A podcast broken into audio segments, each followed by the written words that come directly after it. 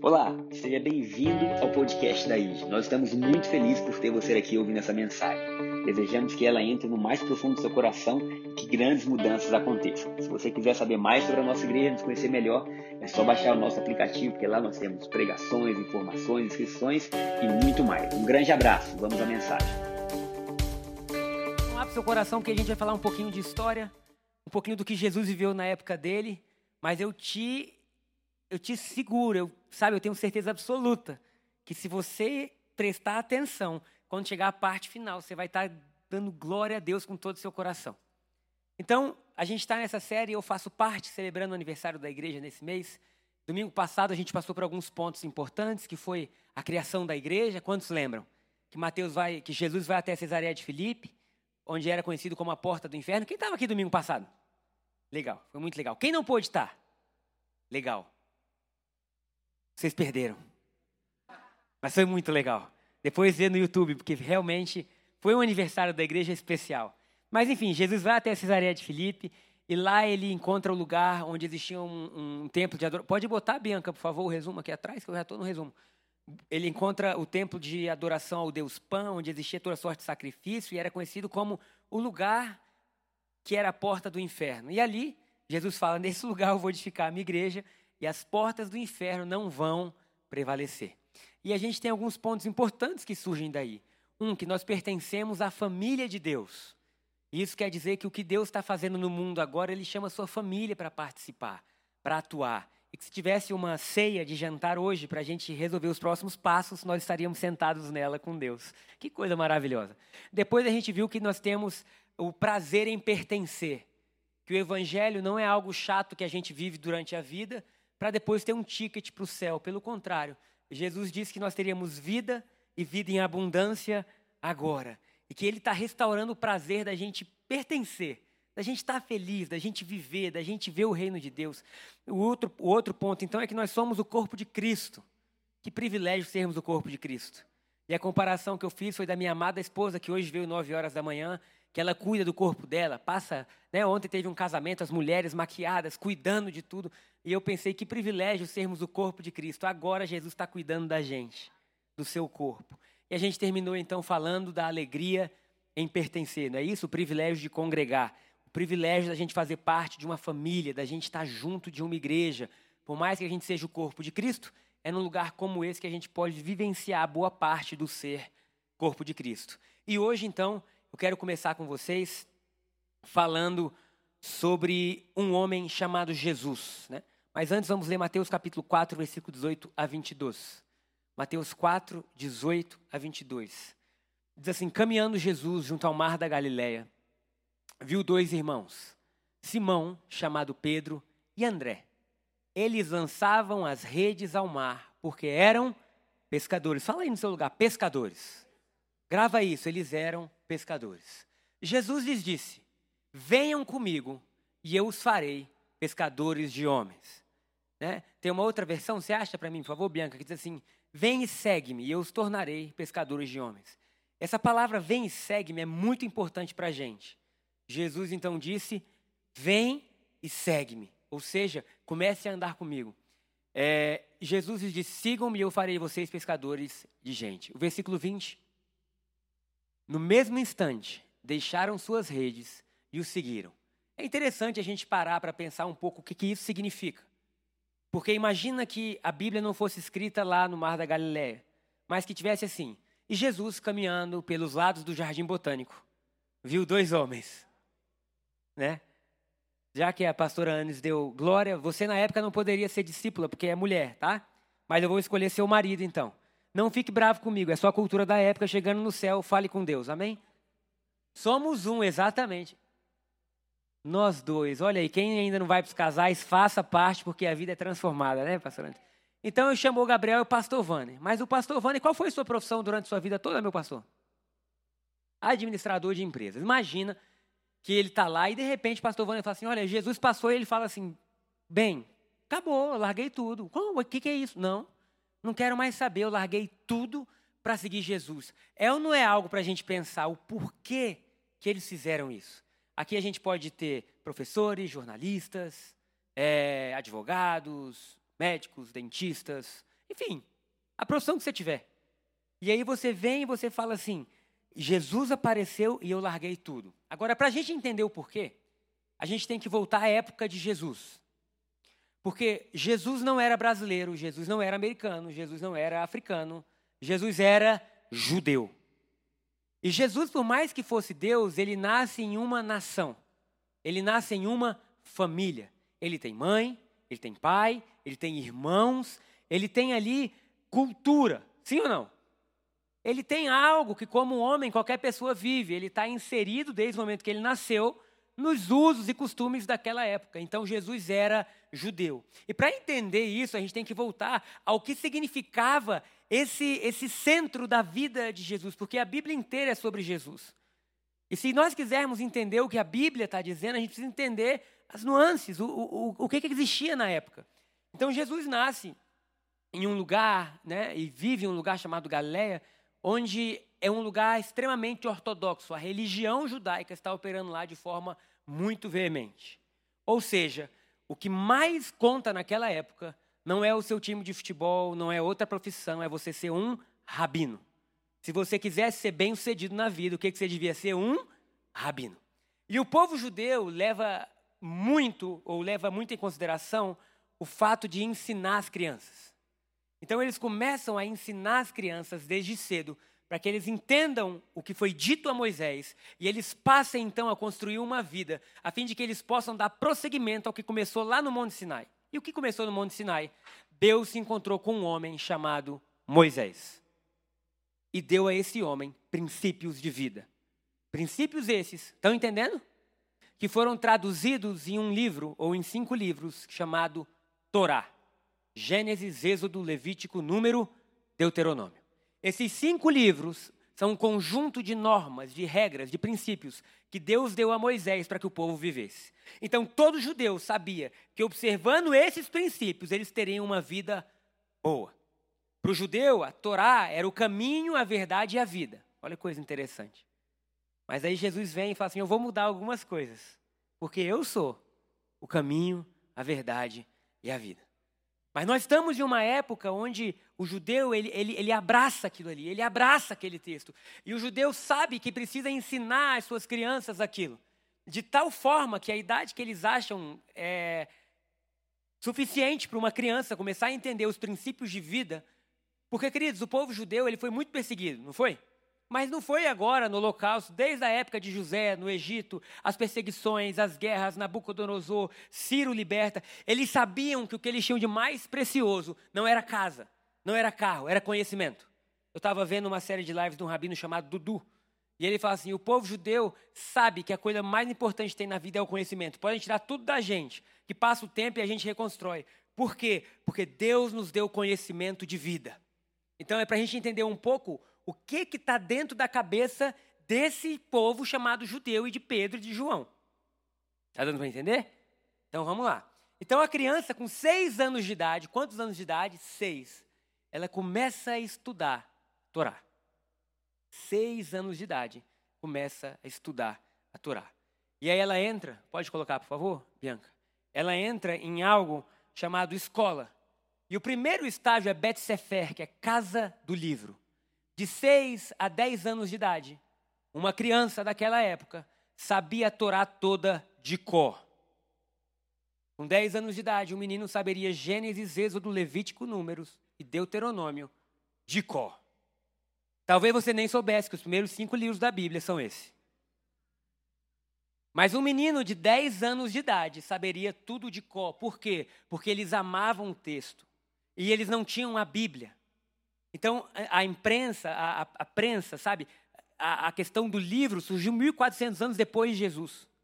Então, naquela época, eles iam até a sinagoga. A sinagoga era a escola. Quem era o professor? O rabino. O rabino era o professor que ensinava essas crianças. E com 10 anos de idade, aqueles que mais se destacavam já tinham tudo de cor. Meu Deus. Como que isso acontecia? O rabino ia trazendo visões lúdicas de vida e muitos passavam até mel na ponta do dedo das crianças e ensinavam: come o mel, essa palavra é doce como mel para você. E eles iam trazendo para a criança um abraçar. Há um tempo atrás nós fomos a Israel e nós fomos exatamente na época da festa da Torá. e você via crianças dançando com as suas famílias, mais ou menos como a família da André e da Ângela fazem aqui, celebrando Jesus, lá eles estavam celebrando a Torá, porque eles acreditavam que dali vinha instrução, vida, caminho. O termo Torá significa isso: caminho, instruções. Então a criança com 10 anos já tinha isso, e eles começavam a se dedicar então. Agora, se com 10 anos de idade a criança não tivesse é, apta para continuar, ela já era meio que colocada assim: vai aprender a profissão dos seus pais. Então, com 10 anos de idade, você não se destaca muito. É bem provável que você começasse a aprender a profissão dos seus pais. Agora, se você continuasse se destacando, você entrava no segundo estágio, que é o Bet Talmud, Talmud, que significa casa de aprender, que vai dos 10 aos 14 anos de vida.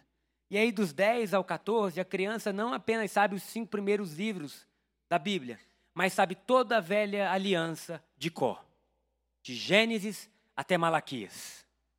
39 livros, o quê? De Có. Já pensou nisso? Por quê? Porque para eles essa era a glória da vida. Irmãos, eu fui ver ontem um jogo do meu filho Lucas e ele fez um gol.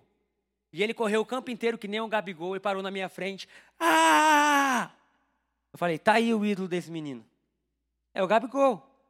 Agora, a criança daquela época não tinha Gabigol. Quem eram os referenciais? Os rabinos. Então a criança provavelmente queria se vestir igual o rabino, falar igual ele. Queria ter o futuro de dizer: puxa, eu faço parte de uma tradição que começou desde Abraão, Moisés. Eu dou seguimento a isso, sabe? Eu vou dedicar minha vida, eu vou entender. Você já imaginou, queridos, com 14 anos você saber de Gênesis a Malaquias de Có? É por isso que quando Jesus está andando em Israel, ele não cita Lembra o que Ezequiel 37 fala? Ele simplesmente vai lá e diz assim: lembra a escritura? Tal, porque ele falava e o povo que ele falava já sabia. Então já era algo que estava dentro deles. E o texto não era dividido em capítulos, era como se fosse uma carta.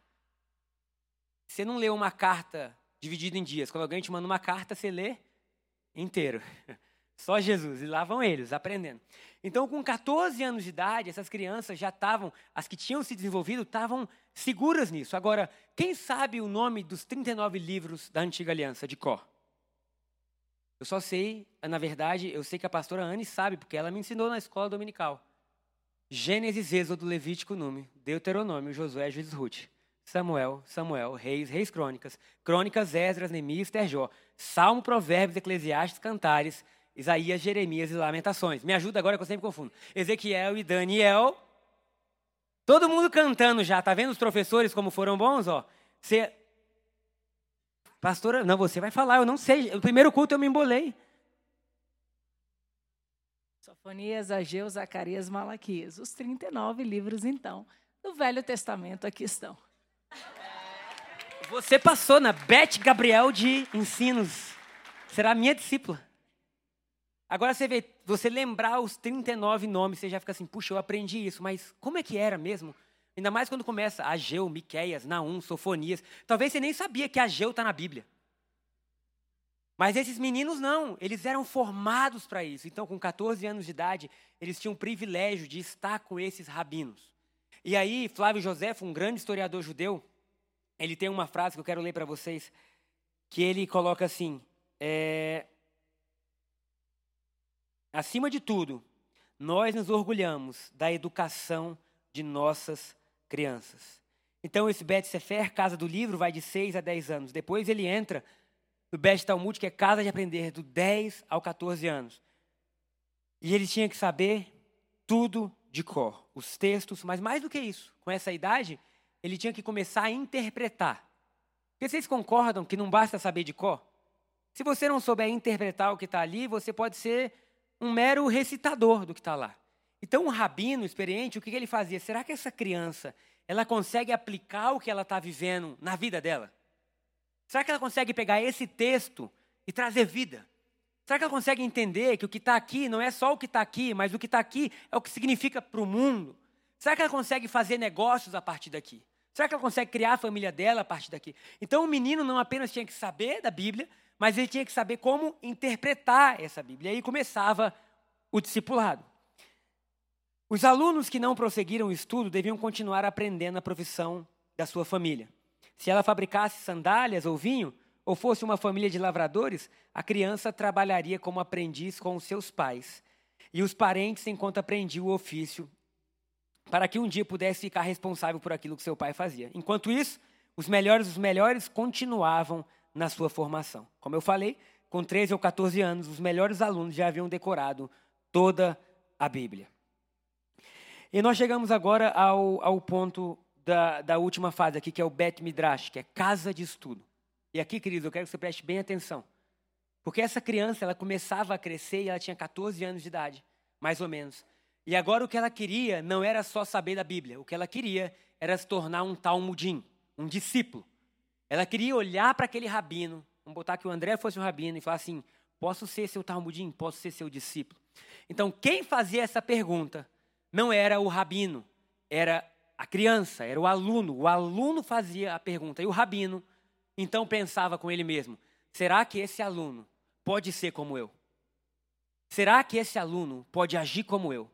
Será que ele pode interpretar como eu? Será que ele pode levar o que eu construí adiante? Queridos, porque aqui nós estamos diante de um povo que praticamente construiu boa parte da civilização.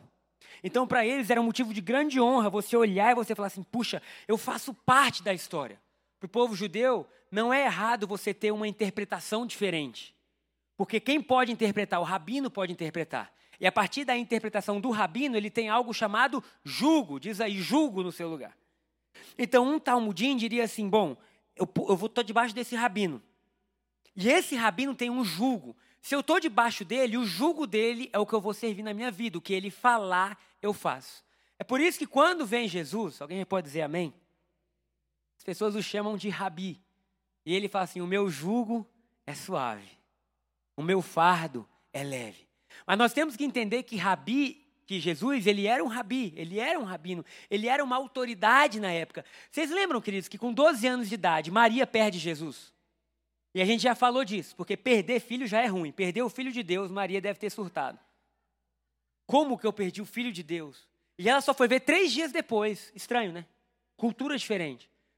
Às vezes a mãe fica meia hora sem ver o menino. Alguém viu o menino? Alguém viu? Não, tá ali. Três dias depois, ela, alguém viu Jesus? Não. Não, ninguém. Aí ela ficou preocupada. Depois de três dias, falei, amém. E ela volta até Jerusalém. E aonde Jesus está? No templo. Fazendo o quê? Ensinando e fazendo perguntas aos mestres. Ou seja, para um menino daquela idade já era comum ele estar tá sentado em uma sinagoga discutindo sobre Deus, falando sobre a vida, tentando entender. E a Bíblia fala que os mestres da lei ficavam assim: da onde vem a sabedoria dele? Como que esse menino. Porque o, o, um rabino, um mestre, um discipulador rabino, ele não só vai te explicar as coisas, ele vai ser poderoso por fazer perguntas. Então, um rabino, ele vai fazendo pergunta para você, para que você possa descobrir o caminho. É por isso que Jesus o tempo inteiro pergunta para os discípulos: o que, que, vocês acham disso? O que, que vocês acham daquilo? Como que os. Então, o rabino ia fazendo aquilo e Jesus está lá com 12 anos de idade ensinando. Então, com 14 anos, um, um, menino, um aluno, chegava a um rabino que ele gostava e ele perguntava: Posso ser seu talmudim? Posso ser seu discípulo? E o rabino ia ver se esse menino podia ser quem o rabino é. Por quê? Lembro para vocês. Esse rabino, para chegar até lá, ele investiu muito, gente. É ou não é? Gente, a gente acabou de ver o que, que eles passaram, então ele está assim: eu passei a minha vida inteira me dedicando a isso, eu não posso escolher qualquer um. Esse lugar de ser rabino não é para qualquer um. Então o rabino olhava para o discípulo e dizia assim: Olha, será que ele pode ser como eu? Será que ele interpreta bem? Será que ele entende a lei, os profetas, os sábios? Será que ele entende a cultura da época? Será que ele entende as regiões? Se ele entendesse, o rabino falava o quê? Vem e segue-me. Vem e segue-me. Se ele não entendesse, o rabino diria: Olha, você é um bom judeu. Você entendeu a lei, você, você tem o coração de Deus. Mas esse caminho que você está querendo trilhar não dá para você. Então você volta e você faz o quê? Aprende a profissão dos seus pais. Então o menino que chegava a ser um rabino era um menino que era muito especial. E ele passava por muitas coisas. Esse discipulado era levado a tão sério por esses jovens judeus que eles tinham um termo chamado comer a poeira, ou se sujar da poeira do pé do seu discipulador.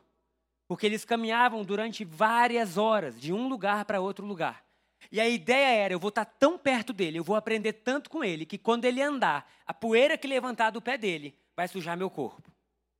Então eles tinham essa ideia de honra, de você dizer assim, eu quero ir. Muitos dizem, eu estava estudando, que alguns alunos, até quando o discipulador deles, né, o rabino, ia ao banheiro, eles ficavam perto.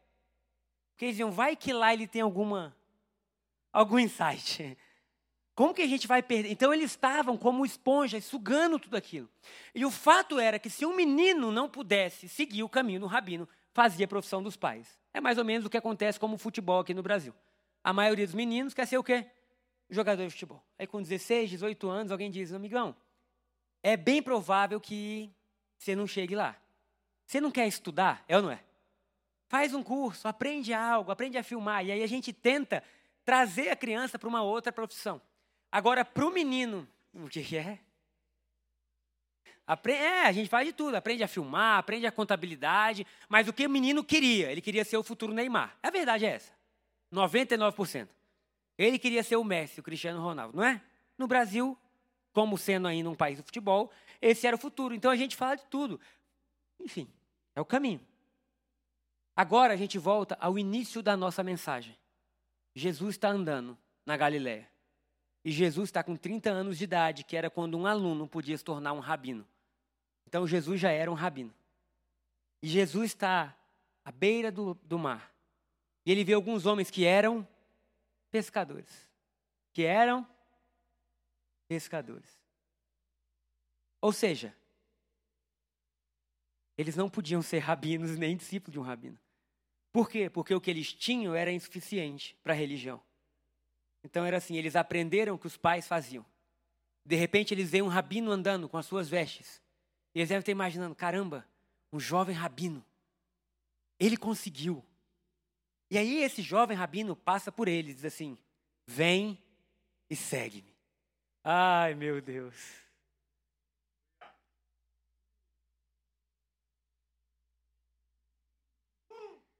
Vem e segue-me. Irmãos, imagine dizendo, com seis anos de idade a gente começou. A gente não conseguiu aos dez, a gente não conseguiu aos 14.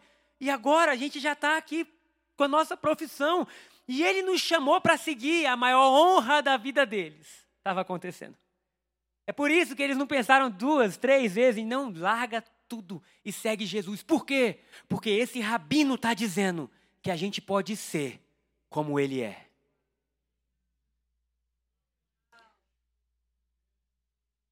Ai, Jesus. Esse rabino está dizendo que ele acredita que a gente pode ser o que ele é. Mas como? A gente é pescador, mas eu não sei.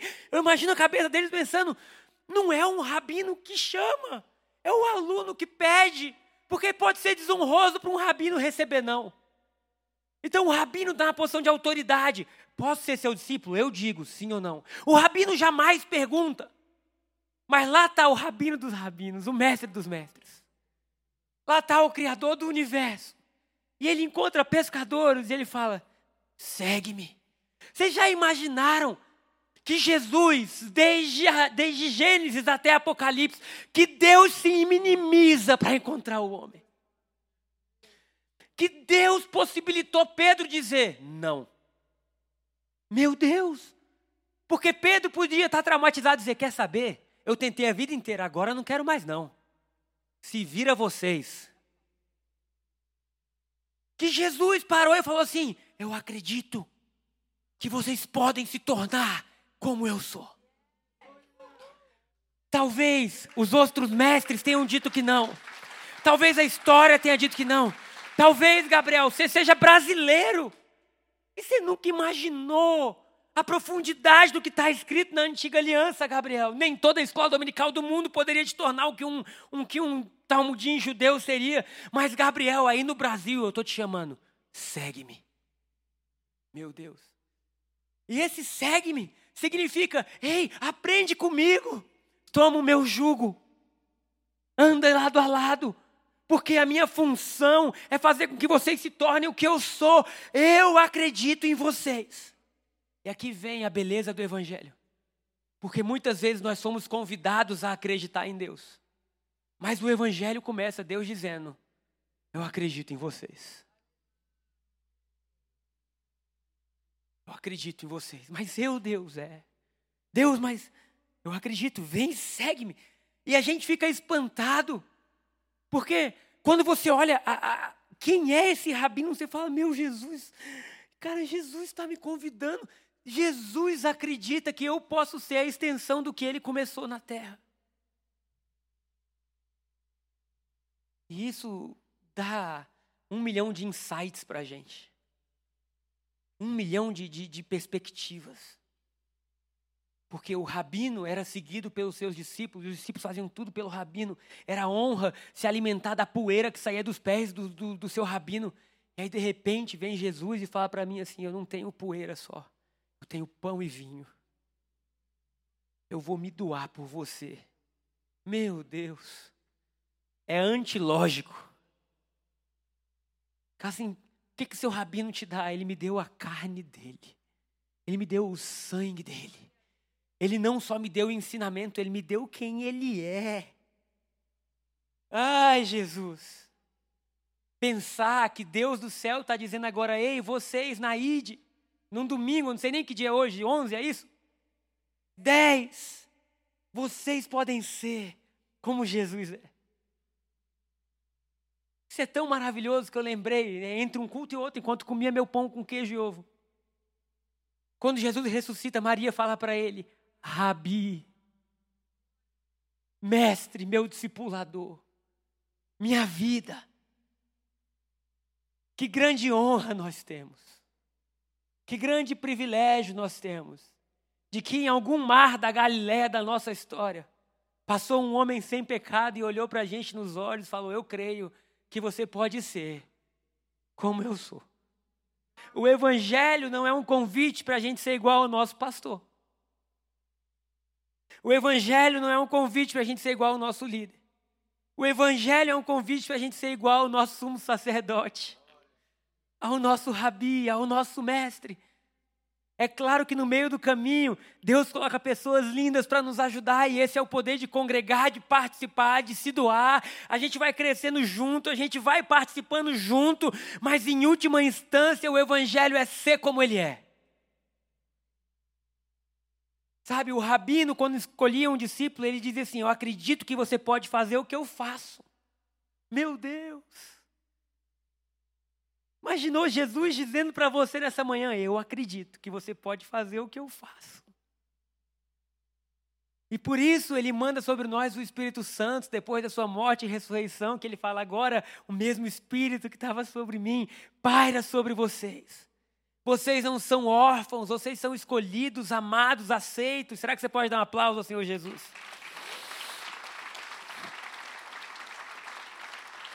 É.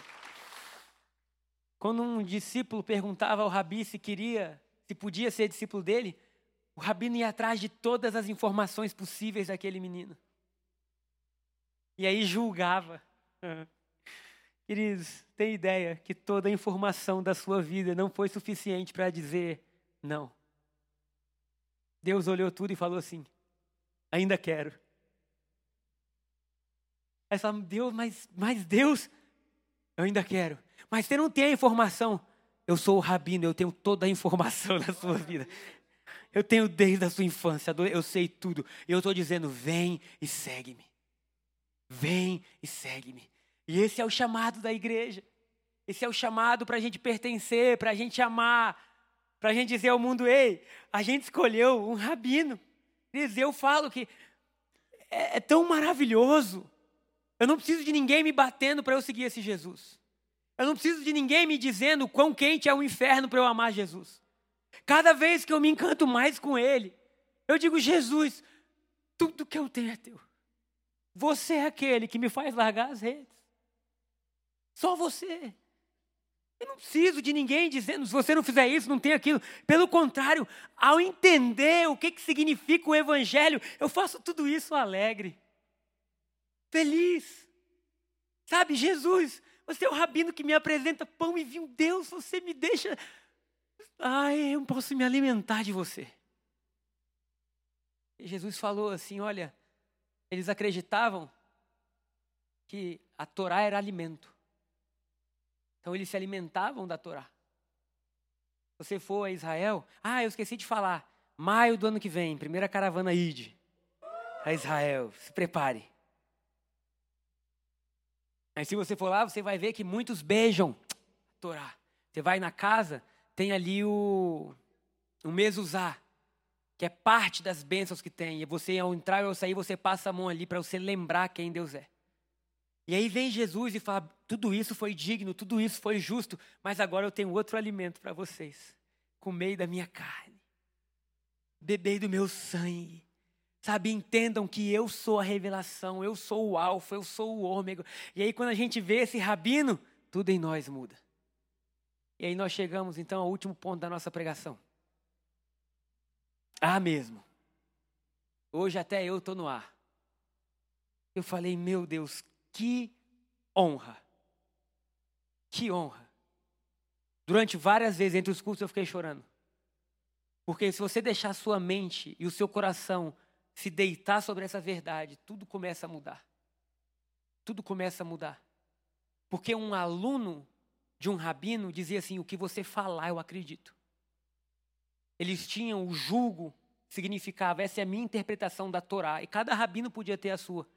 De forma que eles acreditavam que eles eram um todo e que Deus estava guiando cada um deles a uma compreensão maior e uma restauração do mundo. Então eles faziam parte de algo maior. Não era assim, vamos colocar, né? Tal igreja crê nisso, tal igreja crê nisso. Elas são contrárias. Não. Eles honravam, dizendo que bom. Deus está dando interpretações diferentes para que a gente possa crescer. Mas um, um, aluno, ele se assentava aos pés do seu rabino e dizia assim: o que você falar, a gente vai se alimentar. E eu estou pensando, Jesus, Quantas vezes na minha vida eu acreditei mais no que o sistema fala? Quantas vezes eu li alguma coisa que você falou e eu pensei, isso aqui não deve ser bem assim. Falei, Jesus, me faz ser um talmo impuro. me faz me assentar ali e dizer assim, Deus, se você falar, eu creio, eu voltar a ter a fé de um aprendiz. Porque, infelizmente, a gente chega até Jesus e a gente chega até Ele dizendo assim: beleza, eu te aceito, mas eu tenho uma série de convicções aqui que você não pode mexer. E mesmo assim Ele fala: vem. Se fosse eu, ia dizer: não, então tá, fica com as suas convicções lá fora, irmão. Vaza. Mas glória a Deus que eu sou Jesus. E aí ele fala: vem, vem. E eles falam, Jesus, e de repente, depois de 34 anos, literalmente, porque eu, eu nasci num lar cristão, as minhas convicções continuam mudando. E eu continuo em um domingo de manhã comum, saindo daqui mais apaixonado por Jesus. E eu falo, eu quero esse lugar na minha vida, de aprendiz. De dizer, me ensina, me ensina, Deus, me ensina, me ensina como lidar com o meu dinheiro. Porque aí fora todo mundo fala que eu tenho que lidar de um jeito. O que, é que você pensa, Jesus? Essa semana eu fui fazer uma, uma aplicação, né? Um amigo aqui da igreja, e ele, ah, faz isso, faz aquilo. Uma coisinha pequena que eu achei interessante. E aí ele falou: se tudo der certo, daqui a uns anos você colhe 100% a mais. Aí eu fiquei pensando, falei, rapaz, 100% de nada. Falei, se isso tudo der certo, nada deu certo. E aí, depois do culto, eu estou ali pensando: Jesus, me ensina sobre finanças. Você é meu mestre. Fala comigo aonde eu invisto. Aonde eu invisto. Me ensina. Sabe? Como eu cuido da minha família. Sabe?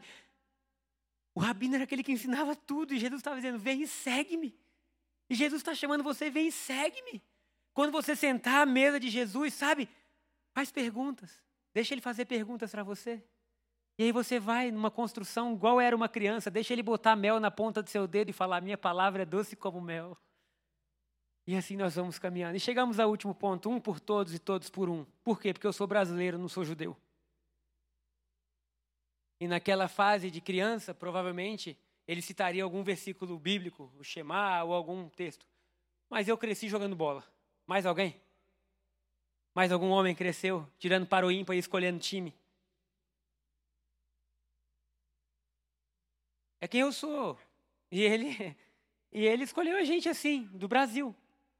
E aí eu pensei, como que a gente termina falando de eu faço parte? Porque o chamado a um discipulado é um chamado a pertencer.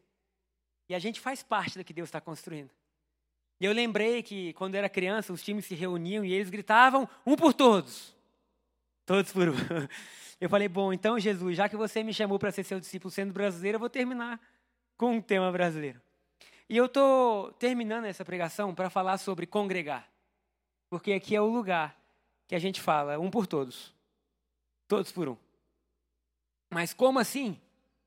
É simples. Nós temos um grande discipulador, um grande mestre, Jesus, o Espírito Santo, que nos aconselha. Mas é na nossa comunhão, é no partir do pão de casa em casa, é na vida comum que a gente faz os ensinamentos dele terem sentido. E aí eu lembrei de Pedro, em Atos capítulo 1, depois que Jesus morre ressuscita, fala com eles, ele olha e ele fala assim: Bom, nós éramos doze, nós éramos uma equipe de doze, e um se suicidou, Judas não aguentou o peso de ter traído o nosso mestre. Mas a gente não pode ser onze, nós temos que ser doze. E eles tiram a sorte e chamam Matias. Quantos já leram isso? E a partir de Matias, eles fecham de novo um grupo para que eles pudessem compartilhar as histórias, para que eles pudessem orar juntos, para que eles pudessem louvar. Eram 12 homens, mas nós sabemos que existiam muitas mulheres que estavam ao redor, como Maria, Maria Madalena, enfim. E todos eles estavam juntos. Irmãos, eu quero fazer um convite para a gente como igreja, para todos nós estarmos juntos. Como? Amando, servindo, ajudando, participando. É... que mais, gente? Abrindo a casa, ceando, celebrando, porque o Evangelho é um chamado à vida. A igreja é uma resposta para o mundo. A igreja não é uma resposta para esse lugar, gente, é uma resposta aí para fora. E Deus está dizendo aí: quanto mais vocês se fortalecerem, pertencerem, amarem, mais vocês vão estar aptos para levarem o reino de Deus. E aí, como igreja, nesse aniversário, quantos já responderam o nosso formulário? Quantos que fazem parte responderam? Eu faço parte. Legal. Quantos, assim, que fazem parte da igreja? Se você não faz parte da igreja, querido, não tem problema nenhum. Mas se você faz parte da igreja, você fala, cara, eu ainda não preenchi. Eu sou membro aqui, mas eu não preenchi ainda o formulário. Levanta a mão só para gente ter ideia. Legal. Se você precisar de ajuda, o Gaspar falou assim: faz isso por favor, porque eu estou ali para ajudar todo mundo. Mas nós temos um formulário, porque a gente quer conhecer um pouco melhor essa, essa família.